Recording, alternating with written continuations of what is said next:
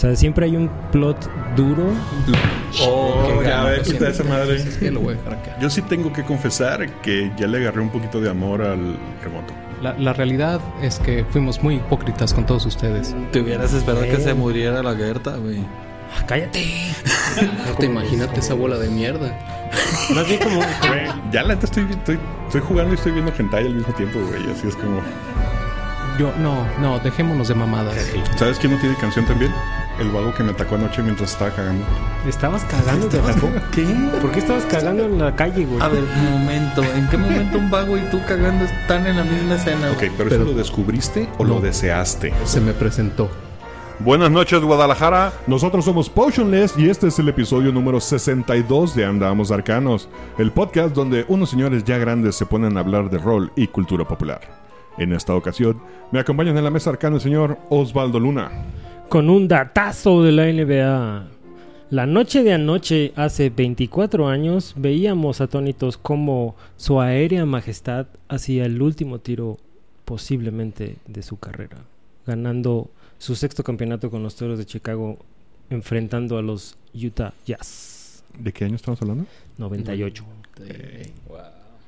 El last shot. El last shot, icónico last shot en unos Jordan 14.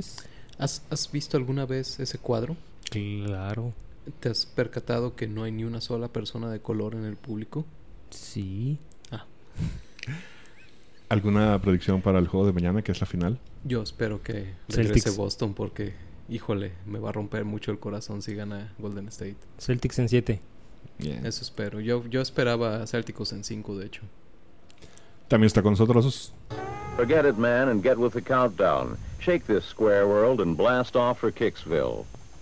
el Neandertal. Y generalmente a mi derecha, pero el día de hoy a mi izquierda, porque nos tuvimos que mudar de estudio, Deme Michelle Lobo Galvez. Muy buenas noches. Y yo soy un Quetzal Revolver muy circunspecto y sacado de onda.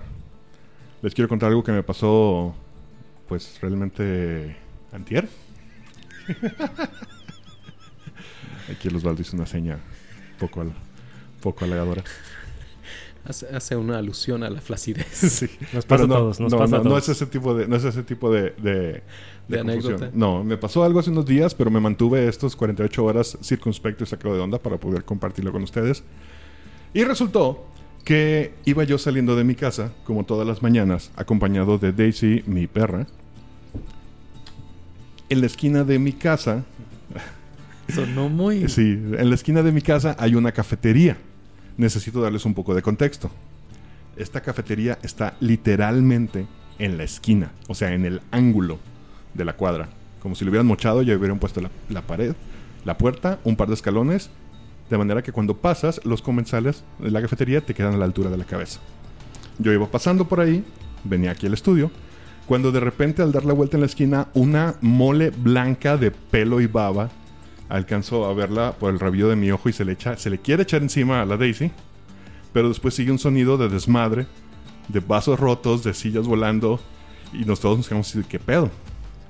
Resulta que adentro de la cafetería había un, un cliente con un perro, un perro del mismo tamaño de la Daisy, que es una onda como husky gordo, completamente blanco, que vio a la Daisy, se le dejó ir encima, y lo tenía de la correa una niña, no una niña, una muchacha, como de unos 50, güey, flaquita. Obviamente se la trajo a la chingada, güey. Le tumbó todo y la morra hizo un desmadre y evidentemente se metió un madrazo porque se estaba, se estaba sobando la cara. Mi primer instinto fue ayudarla y su primer instinto fue mentarme a la madre. Literalmente la morra empezó, pinche gente con sus pinches perros en la calle, que es que... Y yo así de, güey, yo iba pasando con mi perra y la morra y el perro como loco histérico queriendo queriendo echarse encima no podía traer la, la correa la morra sí lo alcanzó a agarrar. La barista la Daisy y yo con la misma cara de güey ¿qué, qué pedo la morra emputada mentando madres. Ah, agarré mi perra me, me vengo. Y en el camino pues sí no no no pude evitar pensar esta morra jugará hombre o contenido oficial Chale. lo cual nos lleva al tema del Contenido de hoy. oficial Sí. obsesivo. Sí. Ese tipo. Yo, yo, yo, yo creo que aquí fuiste víctima del NPC en- equivocado. Sí, qué pedo. Yo creo que me crucé a media quest de alguien más. Probablemente. Sí. A lo mejor era un side quest para encontrar a su verdadero amor y hacerla calmar. En- con, con- con otro, otro orden de factores hubiera po- podido ser un meet cute bastante, ba- bastante chido. O tal vez te tocaba salvar un príncipe que estaba en manos de una dragona. O sea, al perro. Al Forrest. amor no. Bueno. Ya, ya, ya tengo mucha mala experiencia con chaparritas histéricas. No quiero más. Con perros. Vamos a omitir ese comentario. bueno, los, los recuerdos que nos da ese comentario, más bien. Pero bueno, el tema de hoy, señores, es, ya entrados en tema, ahora sí, contenido homebrew o, como prefiero llamarlo, como nuestro neandertal lo tradujo, lo tradujo y me pareció muy chido y así lo voy a decir de ahora en adelante, el fermentado. O contenido oficial. No, espera. El fermentado es el Es el homebrew. homebrew. Sí, por eso, contenido o fermentado u oficial. U oficial, ok. Sí. O canon. O canon, ah, bueno, es que canon sería Ya no para empezar, no vamos, ahora no vamos a hablar exclusivamente de Dungeons, sí, No, no, yo hablaría en en general. general. Ah, ok. Entonces, pues canon sería pues, cada, cada, cada edición de cada setting tiene su propio canon. Correcto. Pero es oficial. Pero es oficial. Creo, creo que al menos yo, yo empezaría por definir que por canon nos referimos a material publicado Ajá. específicamente, no, no generado. Publicado marca. por la editorial. Correcto. Porque Editorial home- o, o- o permisos. Porque el homebrew también es publicado. Sí, pero hay, eh, el punto donde, por ejemplo, Sword and Sorcery para segunda eh, era oficial, pero no era de TSR. Ok. Supongo que, por ejemplo, este partiendo de esta línea que tenemos tan fresca que es Brancalonia. Brancalonia sí es 100% homebrew. Pues, ah, híjole. No, lo es. La, la realidad es que Juegas lo es. sobre la mecánica de quinta. Ahora, ¿vamos Sí. a hablar homebrew en cuanto a lore o mecánicas? Lo que O es- ambas. Yo apostaría más, bueno, es que supongo que puedes hablar de ambas perspectivas en realidad. De todo. O sea, podrías hablar desde un sistema homebrew, desde una aventura homebrew, desde un personaje homebrew, de la- cara- clase, De, raza. de- de hecho, este, ma- más, más que mecánicas fermentadas, en realidad lo que tienes son las reglas de casa, Ajá. ¿no? O sea, cualquier regla que tú implementes dentro de cualquier sistema, en realidad es ya, ya es contenido fermentado. Y creo que algo importante como Brancalonia es que Brancalonia es una capa por encima que le da otro juego completamente distinto, pero es una capa por encima de quinta edición. Sí, porque fuera de la, del un momento, en el momento en que acabas con la creación de personaje, y, y específicamente con la mecánica de la creación de personaje, porque puedes ignorar las razas, las clases y los backgrounds oficiales y usarlos de Blancalonia, ya no agarras el, el players para nada. No necesitas. A menos de que te metas en batalla letal y ¿para qué? Si no, no juegues Brancalonia. Lo voy a hacer letal, Blancalonia. Creo que, creo que se las puse, creo que les puse rueditas esa vez. Cálmate. Está divertidísimo. Pero bueno, empecemos por. Esto podrá sonar este obvio, quizá para mucha gente que juega. O, o más que obvio, como una pregunta innecesaria. O sea, de por qué tengo que escoger una u otra cuando puedo consumir las dos. Tener. Pero, pero sí me he topado con un número de jugadores que nunca he conocido a nadie que diga juego exclusivamente oficial, pero sí he conocido algunos que dicen juego exclusivamente fermentado. Y hasta con cierto desdén. Orgullo. Oh, Ajá, ajá, ok. desdén hacia el contenido. Debo de ser muy honesto. Yo no empecé a jugar aventuras. La primera aventura que jugué oficial fue Neverwinter. Ajá. Con estos güeyes hace. mm, ¿Qué? ¿Ocho años? ¿Nueve años? No me acuerdo. Bueno, es un chorro. Pero el chiste es que los seis años previos a eso no, no jugué este nada oficial. Número uno, porque no tenía dinero para ta- ta- tener acceso a él. Entonces casi todo lo que, que jugaba era homebrew. O amigos míos les encantaba hacer homebrew en general. Pero muy pocos corrían aventuras al pie de la letra. Para mí, el homebrew. Ah, yo tengo un tema con, con ese tipo de personas, las que dicen solamente juego homebrew. Porque de repente el fermentado es como los, los autos tuneados para mí. Agarras un producto que puede o no gustarte, pero funciona. en teoría. Hecho por gente que en teoría sabe lo que está haciendo. Y tú dices, lo voy a customizar a mi gusto. Y todos hemos visto carros tuneados muy chingones. Y los de fibra de vidrio. Pero la realidad es que el 99% de los carros tuneados que están en la calle son una chingadera. De fibra de vidrio. Entonces, no dudo que la gente se divierta tuneándolos, pero no quiere decir que el resultado sea, pues bueno. Entonces creo que algo similar pasa en, en, en- en el rol. He jugado, ahora ya puedo decir que he jugado una cantidad con otras mesas de, de juegos de casa. Y sí me las han presumido mucho y no he salido, no, ninguna me ha volado la cabeza hasta ahora.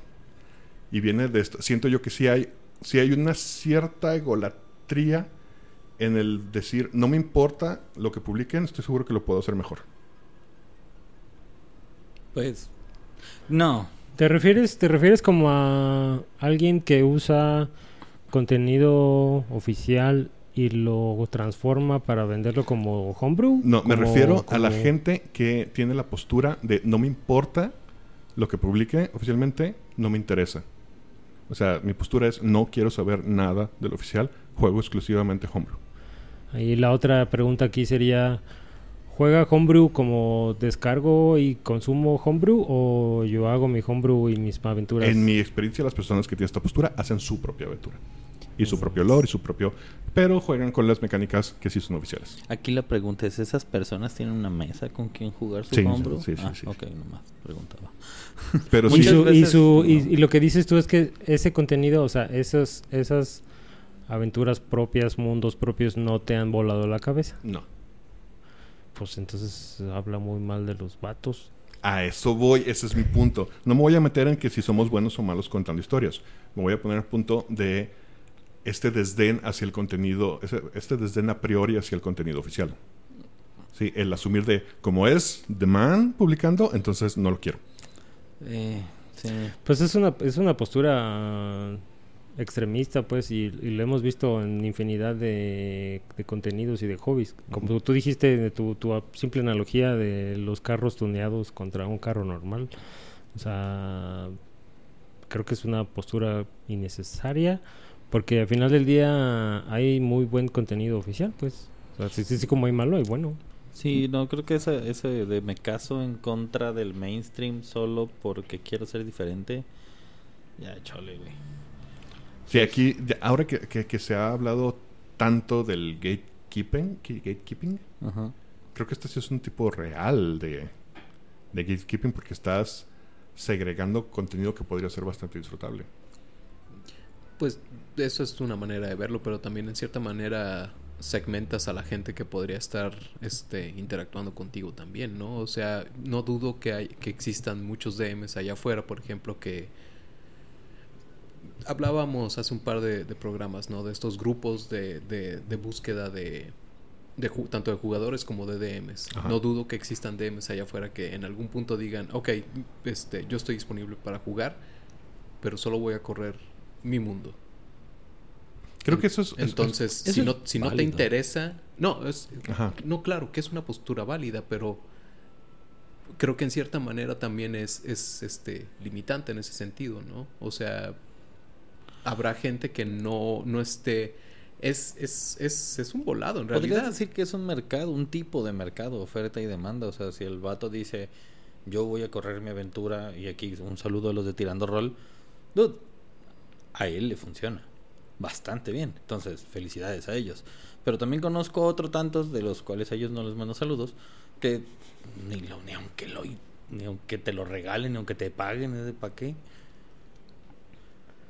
Digo, no, no, tampoco quisiera yo continuar con la segregación, pero, pero no puedes, creo que no puedes llamarlo homebrew si no, si no tienes, por ejemplo, una parte de reglas de casa, ¿sabes? O sea, como, ah, como va, este pedo vamos, de... Vamos, vamos estableciendo ese... ese como- o sea, como este pedo de, ah, es, es mi aventura y es mi mundo, o sea, mm, cómo funciona mi mundo es mi pedo, pero estamos usando calabozos y dragones. O Por sea, ejemplo. dados de 20 y, y dados de daño Sistemas y eh, básicos. sistemas básicos. Es como, creo que demerita mucho el, el- a, lo, a lo que dices tú, ¿no? Como el impacto donde, donde a lo mejor eh, la mitad de las mecánicas las, las, las revolviste o las rediseñaste o las reconfiguraste para que me dé otra sensación de juego. Cosa como te fue con Brancalonia, que Brancalonia fue un... No mames, ¿dónde estaba esto? Ajá. O, o Pero- como nos pasa a nosotros, perdón, como nos pasa a nosotros en, en- en la ronda, güey, que es, ustedes le han metido mano para que esa madre se sienta diferente, algo que no había en quinta edición. De hecho, leyendo eh, para, para este tema, Neandertal nos, nos hizo un pequeño un brief de lo que iba a ser, Pequeño ensayo. pequeño ensayo. Y al terminar de leerlo, me surgió una duda. Entonces, ¿qué tan difícil es jugar completamente raw? O sea, rules as, As written. Ajá. Pues no, yo creo que es no, es muy sencillo, pues nada más hacer se- seguir el libro como tal. Ajá, porque, ok, vamos a hablar, de- hemos hablado mucho de la sesión cero, ¿sí? Cuando estamos haciendo los personajes. Parte es cuál es la motivación, tú dices cuál es la motivación de mi personaje para hacer correr esta aventura. Ahí estás homebrewando, ¿no? Ya le estás metiendo un hook a la aventura que no viene en el libro. A mí, a mí me llamaba mucho la atención la, la- la postura inicial, en la cual este, tienes esta gente la cual jura y perjura como mencionas. A mí no me ha tocado este, Me ha tocado Un- conocer un- gente muy radical. creo, Es- sí, muy alguien, extremista. alguien este, definíamos este, este espe- e- e- espectro y que nadie estaba en, en ninguno de los dos este, extremos de ese espectro. El espectro siendo gente que va desde yo nada más juego puro homebrew hasta yo nada más juego, yo nada más juego puro canon. Sino en realidad creo que este, planteábamos que, que todos estamos en medio de, de ese espectro, ¿no? En realidad puedes estar jugando una aventura de canon canon así sin mamarle, pero en algún punto, como comentaba en el, en el ensayo, va a haber downtime y en el downtime va a existir esta, esta interacción la cual este, va a ser inevitablemente algo que se genera dentro de la mesa, no está escrito en el libro. Eso ya es contenido fermentado desde esa definición. Así como existe también la gente que estamos mencionando, ¿no? Que toma este, algo que ya existe y lo adapta a su juego. Y también creo que hay otro grupo que no hemos mencionado aún, que son muy válidos muchos de ellos, los cuales, y lo mencionas un parte en el ensayo de el hecho de te toma el creen o, o- y creo que comparto con ellos que te toma un tiempo similar el leer, entender, procesar, encadenar y presentar que crear, presentar y encadenar que es cuando, bueno, yo que he hecho muchas aventuras al vuelo de no sé qué va a pasar al rato, neta me lo va a sacar del fundi. Es me es más fácil hacer eso que leer todo un libro de aventura y decir, ah, eh, en este capítulo quiero avanzar hasta tal sesión, por lo cual tengo que preparar los 30 mapas. No, y, y ple- y cuando planteas cosas que siembras al principio y que quieres que se conviertan en, en plot twists al- en, a cierto punto de la historia, si es que llegan. Eh, Si es que llegan. Pero también el, el- el hecho de invitar a todos los jugadores a poder seguir la línea tan fielmente y tener todo preparado, a veces les limita la capacidad de experimentar el flujo de la historia. O sea, eh, como yo juego muchas veces, es improvisado a reacción de lo que los personajes actúan en el momento, piensan o dicen. Porque voy a tomar de ejemplo un saludo a, lo, a Roll Per Second. Eh, estábamos jugando vampiro. Todas sus sesiones ceros y el abrazo de su vampiro y a su pers y a su Sayer, el vampiro que les da la vida, lo fui armando mientras me, ellas me iban platicando de su personaje. Yo no sabía quiénes iban a ser, porque no podía ser alguien que fuera afín a ellos hasta no, que ellos no estuvieran terminados. Entonces, para mí eso es mucho más homebrew, pero le da un toque súper cálido a las jugadas. Yo no, no sé si considerar eso, esa particularidad como homebrew, porque al final de cuentas es, es como, como crear aspectos que definen el personaje, pues, o sea, pero, pero lo sitúas sí o sí en el mundo que ya pres- está preestablecido. Ese es, ese es, ese es el, el verdadero contexto del, homebrew, pues. O sea, el- el- un ejemplo es el, el- el elfo oscuro que he jugado en muchas aventuras con ustedes. Ese güey nació en un mundo homebrew, en el mundo de Chuy, donde las reglas eran diferentes y el universo era diferente y la estructura social de este güey funcionaba diferente. Y lo he llevado a otras cosas donde no es homebrew, donde tiene que decir, pues güey, es que vengo de Forgotten y sí vengo de pinche Menso de Ranzan y sí soy un elfo pedorro, pero, pero soy ese elfo pedorro. ¿Así vienes de Menso de Ransom? En, la de la cosa del infierno, sí, güey. No, no hay mucho que hacer ahí, güey. que valga la pena. El background no permite muchas otras cosas. Si tuviera que escoger, o mejor dicho, si tuviera que argumentar mi preferencia, no estoy en contra del homebrew, obviamente. He jugado cosas homebrew muy divertidas, generalmente bajadas del Drive to RPG. Me quiero pensar que las cosas que yo he homebreado, homebrew, que yo he fermentado, las, las han disfrutado. Pero algo que sí creo que el contenido oficial tiene como punto sobre el homebrew es el preconocimiento de un lore. ¿Sí? No es lo mismo que yo les diga, oigan, pues vamos a jugar esta aventura. Va a ser en quinta, nos vamos a estar en broncas, pero la historia es homebrew. Y tengan que decirles lo que yo creo que sea necesario de contexto de los lugares a los que vamos a ir. Aquí yo les diga, ok, esta aventura es en Waterdeep. Y ya saben que es Waterdeep. Tú, tú hablando con nosotros. Sí, con ustedes. Estoy hablando de ustedes cuatro. Ajá. ¿Sí? Yo sé que ustedes saben que es Waterdeep. Yo sé que ustedes tienen una, una preconocimiento de eso. Y es como si a mí me dijeran, güey, vamos a ir mañana a París.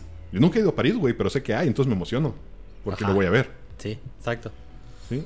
Eh, De hecho, creo que ese es un excelente buen punto para los que les gusta el lore escrito de los diferentes mundos, de los diferentes juegos de rol. Eh, es eso, ¿no? Ver cómo el narrador te presenta esa escena que sabes que existe. O sea, por ejemplo, yo ahorita con todo el mame de Stranger Things, tengo unas ganas horrorosas de jugar Vecna. Los tres libros de Vecna. Ya habíamos platicado alguna vez jugar desde... Sí. de- ¿qué, qué, qué era? ¿Greyhawk? ¿Dónde Greyhawk. empieza? Empieza en Greyhawk y termina en Ravenloft. Termina, según yo, termina saliendo de Ravenloft. Ah, sí, cierto. Termina saliendo de Ravenloft. Pero ya lo mató Manganiello, güey. Muere, Vecna muere. No me importa. Manganiello. No, no es cierto, no lo mató. Nada más, se, nada más se puso su mano. Mañanelo es un poser. Este.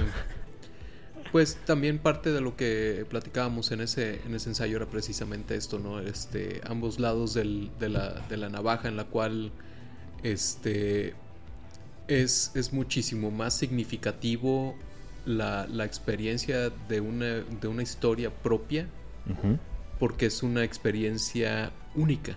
Claro. ¿no? Pero, este, como mencionas, también está el otro lado de la moneda, en la cual este, tienes esta experiencia compartida. Entonces, no nada más con la mesa, sino con otros grupos de juego o gente con, con la que puedas interactuar en línea, tienes un lenguaje en común respecto a una mitología. Entonces, también existe esta, este, pues no sé, esta magia detrás de eso. A mí me pasó algo muy, muy particular. Este, cuando yo empecé a jugar, creo que toda la, gran mayoría de las aventuras, por no decir todo lo que jugué durante el, principio de mi carrera, todo fue homebrew.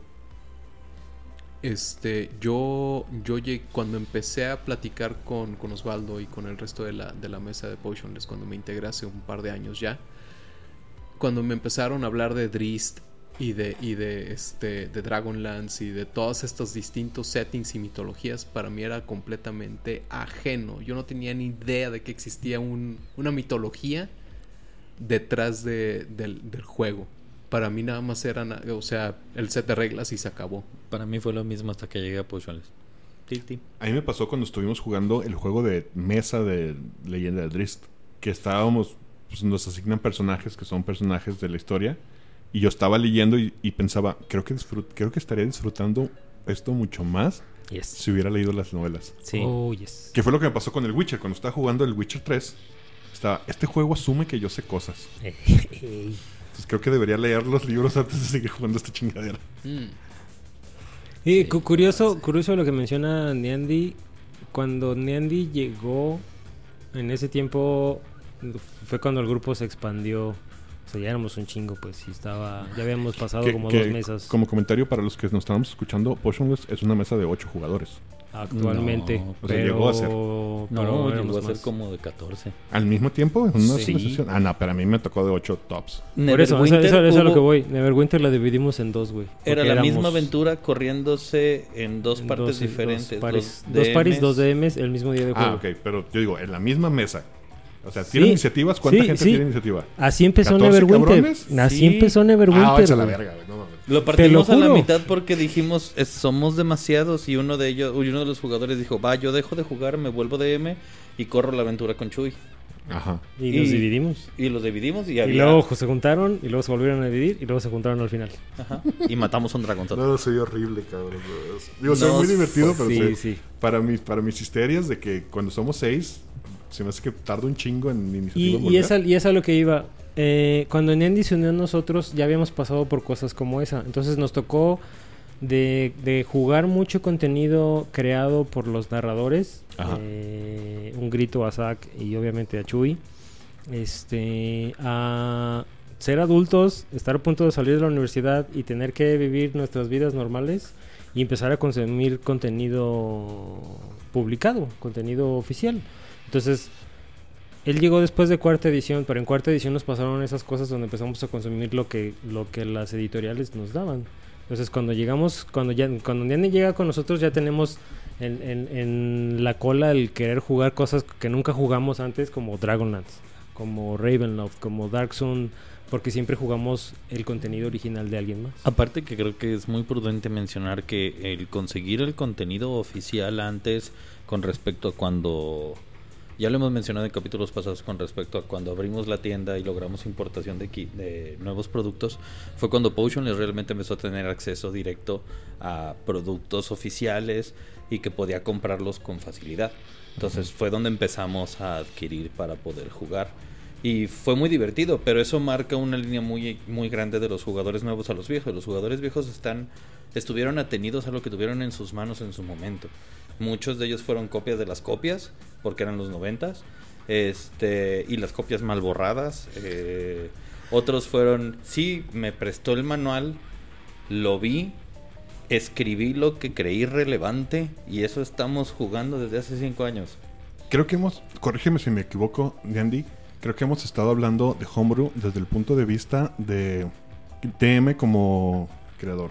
O sea, yo soy el DM, es mi balón, es mi, son mis reglas, vamos a jugar lo que yo quiera. Y, y yo les propongo esta aventura.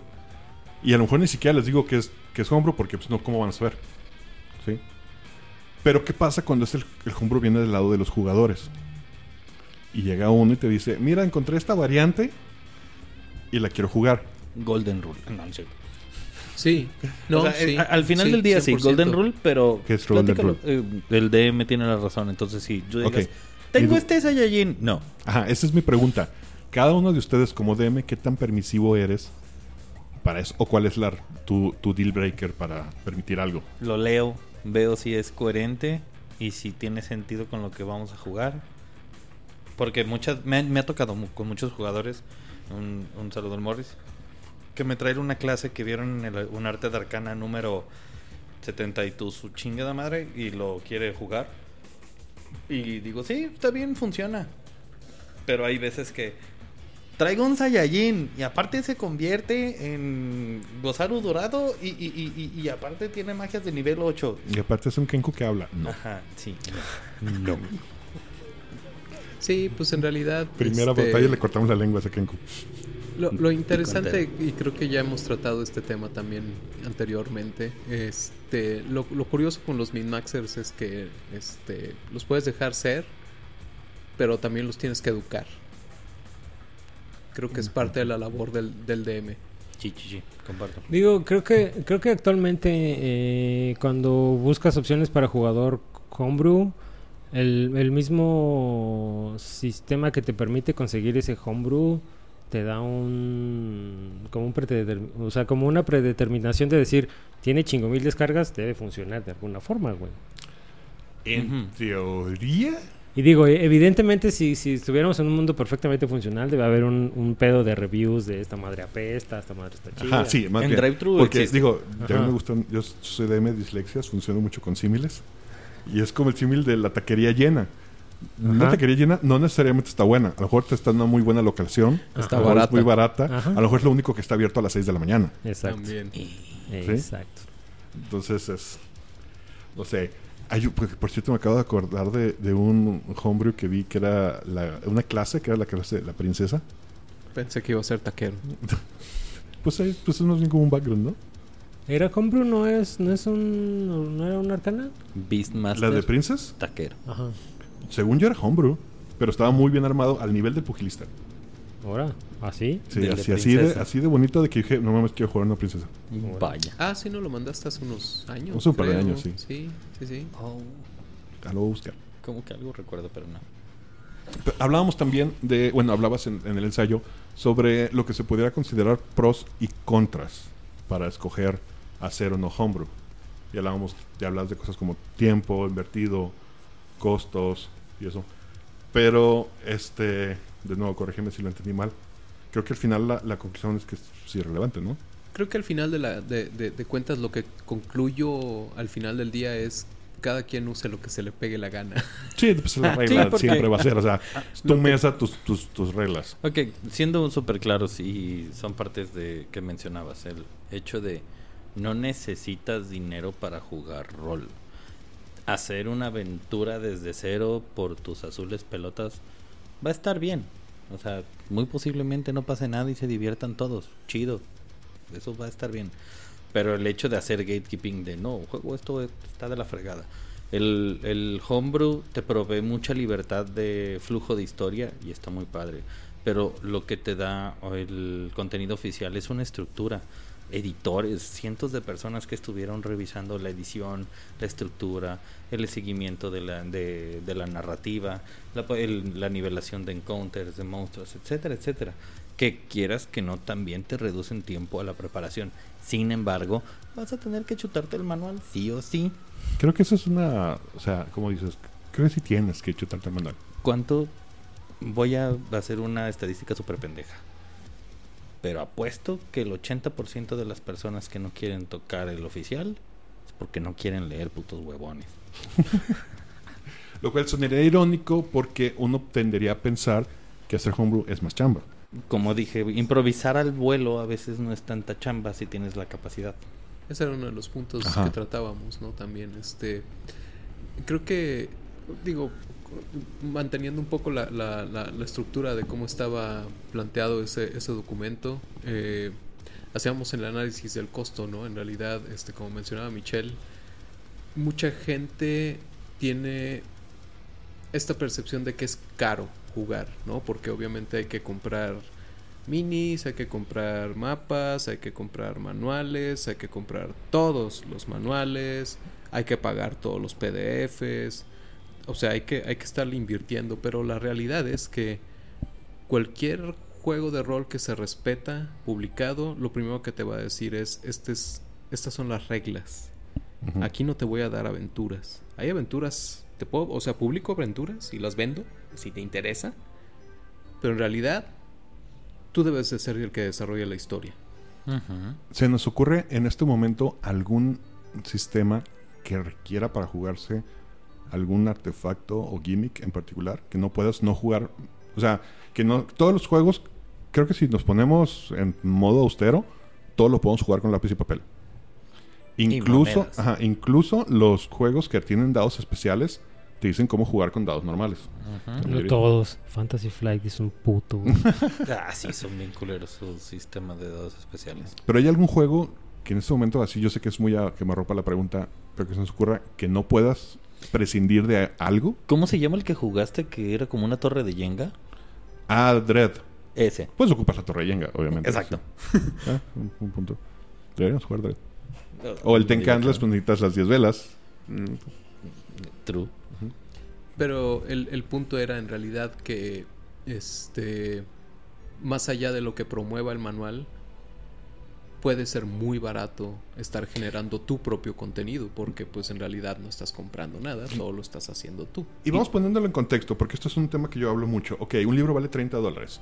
Traducido a nosotros, el- los libros de repente en Amazon están a 700 pesos. Sí, ¿Sí? te va bien, porque yo veo que no bajan de mil. muy Ah, de ah, cuando no están en, en más o menos mil pesos. Cuando no son trending. Ajá. Ok. En teoría, si te clavamos porque tenemos muchas aventuras en medias, un libro te da 150 plus horas de juego Uf. con una mesa. Luego lo juegas con otra mesa y es otra historia. O sea, es la misma historia, si tú quieres, pero se va a ir por otro lado. Va a ser una experiencia diferente. Sí. O sea, creo que en el términos de inversión, valor obtenido, es una muy buena compra. Sí.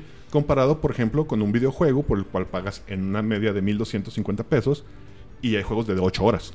Sí, a menos de que compres Witcher 3 y pierdas tu vida. Ah, o World Warcraft y pagas Oh. 10 dólares al mes por el resto de tu También, vida. o Fallout 4. Más la consola, más tu computadora, más cualquier tipo de servicio de Game Pass que estés haciendo, más todos True. los gastos agregados. O sea, True. realmente, por más que digan, es que son muy caros libros, creo que jugar rol, comparado con cualquier otro tipo de hobby moderno, es- se, se categoriza como barato. Déjate, lo pongo todavía más barato, güey.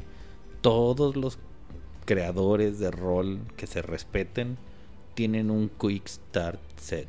Que pues suele ser gratis. gratuito. Ajá. Normalmente. Para que quieres saber cómo se siente jugar esta aventura, descárgala y date. No tienen los dados especiales. Todo el mundo tiene un celular hoy en día, padre. Ahí tienes tu tirador de dados. ¿No tienes tu set de dados de 20? Baja D&D Beyond, es gratuito para tirar dados. Date. Ya si te quieres comprar tus miniaturas de bronce y tus set de dados de piedra de meteorito, es- Un saludo a ya sabe ya, quién. ya. pues ya. es vanidad, sí, ya. mera vanidad en realidad. Me da mucha envidia la gente que lo hace, porque si quisiera. Hola, Sakura. Pero, bueno. Pero, o sea, es completamente opcional. Y, y argumentaba yo también en ese, en, en ese escrito respecto a, ok, sí puedes comprar Canon, pero no tienes por qué comprar el más reciente, ¿no? Esperarte a que, a que baje de precio. Ujú. No tienes que comprar la edición más nueva, puedes comprar Claro. ediciones anteriores. Este, hay PDFs. Y, y algo que de repente me veo que mucha gente obvia, o sea, o no lo ve. Puedes pedir un libro prestado. Puedes comprar un libro entre varias gente. Puedes ir a la biblioteca si es que lo tienen. Por ejemplo, eso es lo que me tocaba más a mí en la mesa de rol. Que juntábamos dinero para comprar manuales para jugar. Y es de, oye, compramos una aventura. Mm, nah, mejor juntamos para el siguiente manual de bla, bla, bla. ¿Cuál fue, que ustedes recuerden, el último, la última aventura setting, cualquier tipo de contenido oficial de alguno de los nombres grandes que dijeron quiero jugar esto, entonces lo voy a comprar? Frost Maiden. ¿Y lo compré o solo lo quiero Y comprar? lo compraste. Oh, estás pensando. Acquisitions Incorporated. Ya está juntando polvo. ¿Y qué? Cada vez que alguien menciona que no hay nada nuevo, no han sacado nada nuevo en en D&D y están mamando con sus tachas y le digo, ahí está Acquisitions Incorporated, que es una mecánica completamente distinta y nueva y divertida y nadie lo peló. Porque no está. quieren leer el manual. Y nosotros lo pelamos, ahí está. Ajá. Porque no quieren leer el manual. Sí, sí, sí. Yo creo que fue Avernus la mía. ¿Qué? Avernus fue la última aventura que dije, Ah, esto claro. es oficial, hay que comprar. Yo no compré a vernos porque supe que tú lo ibas a comprar, para serte completamente honesto. Pero ahí está mi set de dados de Baldur's Gate porque... ¿Y Frost Maiden cuántos Amo. compramos? Compramos como tres copias de Frost Maiden, ¿no? eh, Pinches sí. enfermos. Regalamos una a la gente bonita. No, no, no. Eso no le quita a los enfermos. Gente bueno, agradable. cierto. Y estamos pensando comprar Van Richten. No. No. Bueno, La- no sé tú, verdad- pero los demás nosotros no. Ok, yo la verdad, el próximo que espero, si es que es verdad que lo van a hacer, es el de el campañas del Orzod. El de Dragon. El de Dragon. Si sí lo hacen, ese sí lo quiero. Ok. Para trasladar mi mesa de full. A Usted solo, onza huevón. Está bien, pues. Fíjate, voy a. Creo que sí me, gust- me interesaría jugar una mesa, un Potionless Row. Sí, no, vamos a mantener el. O sea, mantenernos lo más posible dentro de los lineamientos de este libro. A ver qué tan difícil es realmente jugar así. Nada Es más que, tienes que güey. darles tarea para leer el libro. No sé, siento, siento que siento que sería como un Step back. o sea, considerando Sí, a no, nosotros no. como, como los que con los que quieres intentar eso, güey. O sea, nosotros mismos diríamos, ¿por qué putas tengo que seguir esa línea estúpida que dice Ajá, el y, libro? pa- y desde creación de personaje, solo lo del Players, güey.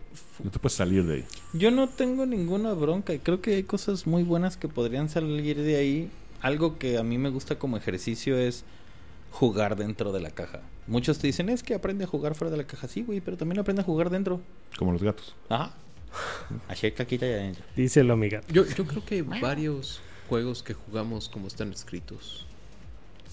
Yo, personalmente, los que yo he corrido, se los realmente... prometo.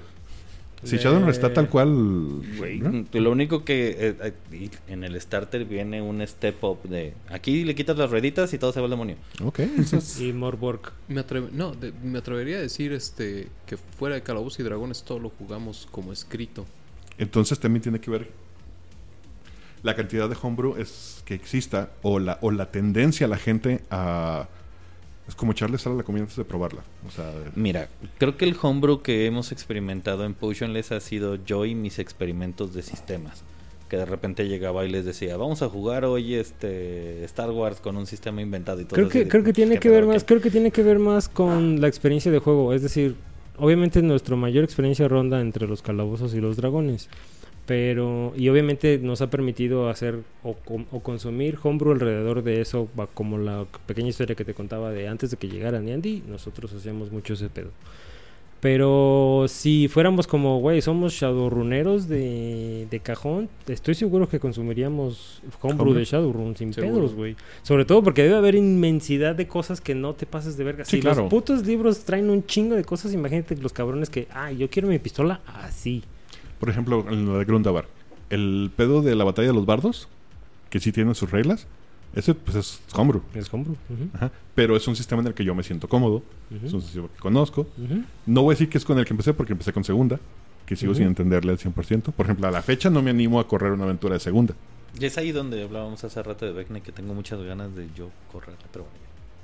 Entonces, creo que este pedo de homebrew eh, sí vamos a ver una tendencia hacia los, los sistemas que... pues, Más los dominas, Más, más más dominos, que- dominas. Sí, claro, o sea, Dungeons, y puedes ver Pathfinder. todos aquellos que traba- que juegan Fate, Pathfinder, que se sienten tan cómodos que han generado, güey, Mog- Morborg no es un sistema complejo y ve lo que ha lo que ha generado a través de su comunidad de homebrew, que se ha convertido en oficial. Entonces, ese es Y, por ejemplo, corrígeme si me equivoco, Everrun.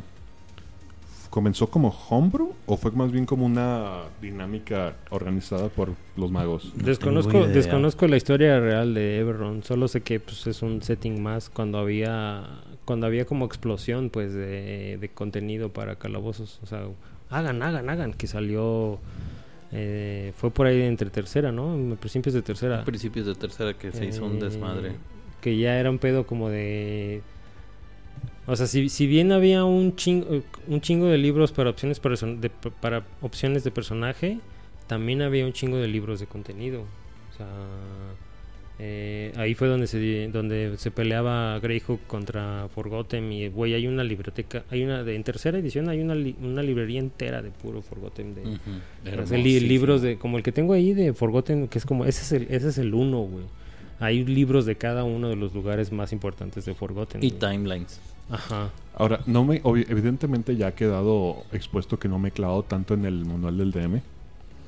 Vienen como pautas para crear tu homebrew, o sea, Sí. sí, sí, Sí. sí te exhorta a crear tu aventura, pero, o sea, quieres crear un spell, es así, así, así, así. Quieres crear un eso, es Sí, así, según así. yo. un NPC. Bueno, yo, yo he leído así a full, full leído el de segunda edición y sí te da, o sea, te da estas nociones como de, güey, si, si, tu, si tu personaje quiere eh, crear su propio conjuro, puedes utilizar esta especie de matemática para que haga un pedo así. Lo que mencionábamos en capítulos anteriores, que con respecto a si el manual no mencionaba algo con, res- eh, con respecto a cómo armar tu aventura, te incita en las primeras páginas del Dungeon Master y te dice, ah, puedes agarrar el monstruo así, pero recuerda, no todos los monstruos son iguales y tú puedes hacer lo que quieras al final del día. Te lo dice para planos, dioses, terrenos, eh, planos enteros. O sea, no te, da, no te da una fórmula como tal, pero sí te da una guía. También, también en el de quinta sí viene, por ejemplo, en la parte de donde vienen algunos ah, objetos mágicos, te dice cómo crear un objeto mágico. O sea, como de... Depende del nivel que quieras hacer el objeto, tienes que darle estas características, como características que se suman, como una, una característica menor que está siempre activa, o una característica que se prende a un comando o una característica que tiene que necesita empatizar con el jugador hacer este bonding con el objeto y, sí. y eso ya te da como ah si llegas si tienes estas tres es un objeto del nivel tantos para tantos Ok, porque según yo tengo entendido que en el de Van Richten nuevo sí viene la pauta para crear tu propio dominio, por ejemplo, y tu propio Dark Lord. No lo he leído para comprar. Ah, que voy a comprar. Todo espera que estén 500 pesos en Amazon. lo voy a comprar. Obvio. O, o que alguien nos lo regale. Bienvenidos. Patrocínenos. Neta, neta, señores, pues, gente que nos están escuchando, no nos agüitamos si nos regalan libros. Para nada. Ni poquito. Pero bueno, se nos acabó el tiempo. Antes de irnos, vamos a pasar a la pregunta de la semana. Bueno, y para la pregunta de la semana, juegos de espías, para todos aquellos que dijeron rol, les recomiendo Cold Shadows. Este juego te invita a jugar dramas de espionaje durante la época de la Guerra Fría. Otro, situado en una época similar pero en un mundo distinto, Night Black Agents, un juego de espionaje en el cual las guerras de poder de la Guerra Fría están siendo controladas por distintos seres. Por ejemplo, el MI6 es controlado por un vampiro. Y no podríamos dejar de mencionar obviamente el clásico James Bond 007, el cual salió en 1983. Y si tienes ganas de optar por algo más nuevo está Classified, el cual es su versión retoclon, la cual puedes disfrutar. Y como menciones extra tendremos Spycraft y Operators, chequenlos. La pregunta de la siguiente semana es, juegos de rol con dinosaurios, ya sea ser uno o estar en la era de ellos. Tal vez esto le guste a nuestro amigo Leandy. Rol or paz. Y muchas gracias por escucharnos. El día de hoy, como siempre, estuvo el señor Deme Michelo Galvez, Muy buenas noches. el Neandertal. Esta semana yo les voy a recomendar el nuevo disco de AUX, pronunciado como A-A-W-K-S, Heavy on the Cosmic. Very nice shit. Ah, lo voy a poner mañana que tatúe. Osvaldo Luna. Celtics en 7. Vamos a ver si es cierto. Y yo soy Quetzal Revolver diciéndole controlen a sus mascotas, por favor. No olvides seguirnos en todas nuestras redes sociales. En Twitter y en TikTok estamos como Potionless MX. En YouTube, donde podrás ver nuestras sesiones de rol. Y en Facebook, donde puedes enterarte de todas nuestras noticias, nos encuentras simplemente como Potionless. También en Facebook puedes ir a cotorrear con nosotros en la rolería. Y si quieres conocer qué es la ronda y seguir sus aventuras, visita nuestro webcomic en www.potionless.com.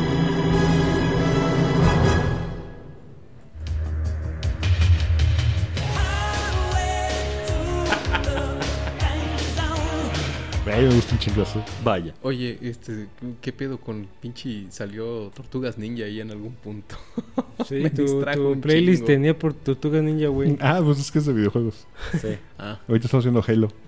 De, en un tiempo estuvimos escuchando Castlevania. ay, sí no me